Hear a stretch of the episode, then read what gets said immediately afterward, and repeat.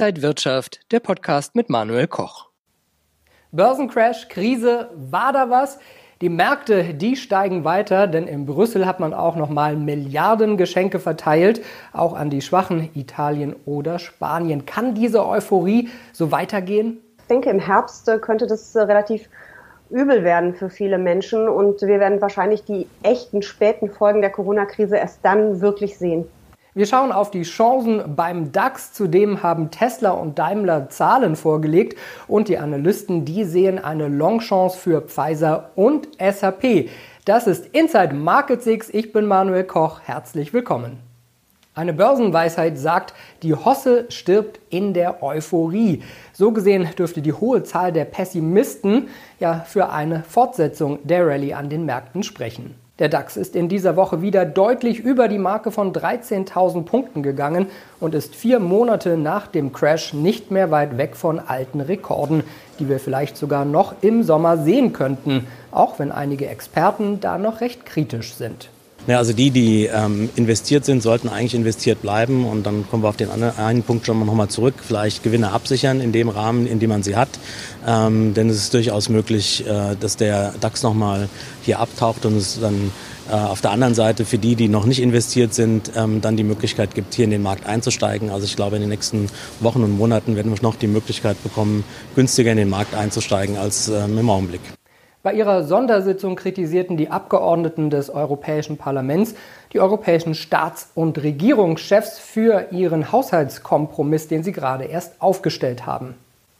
Die Abgeordneten fordern Nachbesserungen. Das Europaparlament will erst einmal Stopp zum Haushaltspaket sagen. Ziel ist es, mehr Geld für Klimaschutz, Forschung, Gesundheit und Studenten herauszuholen. Wir schauen jetzt mal auf Unternehmen. Elektroautobauer Tesla hat Zahlen vorgelegt. Unterm Strich konnte das Unternehmen von April bis Juni 90 Millionen Euro Gewinn verzeichnen. Im Vorjahr hatte es noch einen hohen Verlust gegeben. Trotz der ungewissen Lage angesichts der erneuten Corona-Eskalation in den USA hält Tesla weiter an seinem ambitionierten Ziel fest, 2020 über 500.000 Autos auszuliefern. Im gleichen Zeitraum fuhr Daimler einen Verlust von 2 Milliarden Euro ein. Fast ein Drittel des Umsatzes brach weg. Vor uns liegen herausfordernde Monate und Jahre, sagte Vorstandschef Kalenius am Donnerstag. Wie viel, wie genau und wen die Sparbemühungen treffen, ließ er allerdings noch offen.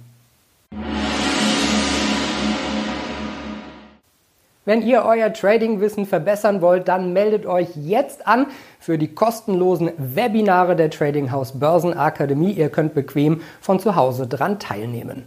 Die nächsten Termine sind der 29. Juli, Chancen in der Börsenkrise. Portfolio Manager André Stagge präsentiert drei aktuelle Strategien. Am 14. August Börse für Einsteiger und Investmentstrategien für verschiedene Anlegertypen mit Wolf Dreistein und am 30. September erfolgreich handeln mit Bluestar, dem Trendfolgesystem mit Ronny Bürger. Er zeigt euch, wie ihr Bluestar richtig anwenden könnt. Meldet euch am besten sofort an und sichert euch euren Platz unter trading-haus.de.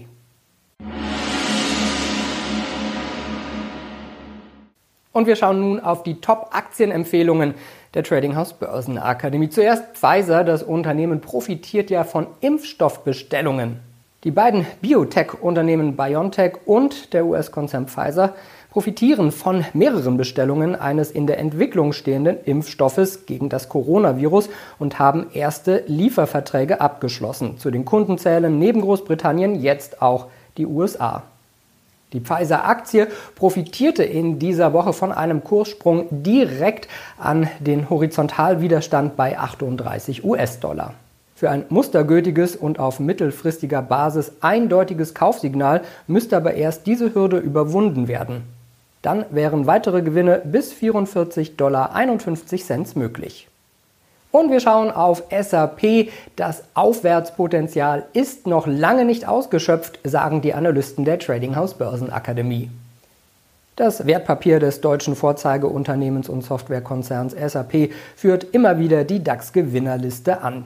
Die Konsolidierung der letzten Tage im Bereich der Anfang des Monats etablierten Höchststände könnte mit weiterem Kaufinteresse schon bald beendet werden. Die Analysten sehen eine Longchance. Das Sprungbrett von 140 Euro hat die SAP-Aktie in dieser Woche per Tagesschlusskurs überwunden, wodurch weitere Zugewinne von bis zu 147,49 Euro ins Visier der Investoren geraten könnten. Tendenziell halten die Bullen gute Karten in der Hand, was das aktuelle Kursniveau mehr als beweist. Wenn euch die Sendung gefallen hat, dann gebt mir ein Like, einen Daumen nach oben, kommentiert und postet. Und ansonsten sehen wir uns in der kommenden Woche wieder bei Inside Markets X. Ich bin Manuel Koch. Happy Friday.